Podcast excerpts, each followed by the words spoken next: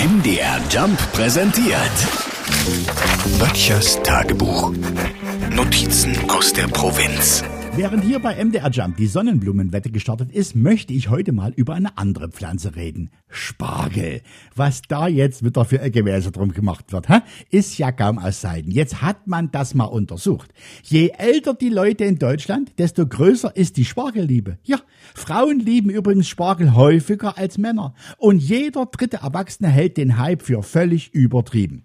Ich als Genießer werde auch in Zukunft dem Spargel die Stange halten, ist ja klar.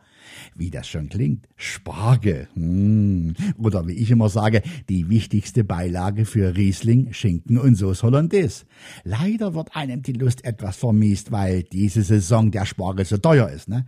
Eigentlich fehlt nur noch, dass jemand Spargelpipi als Luxusparfüm rausbringt. Aber ich habe auch einen Tipp, wie Sie ein bisschen sparen können.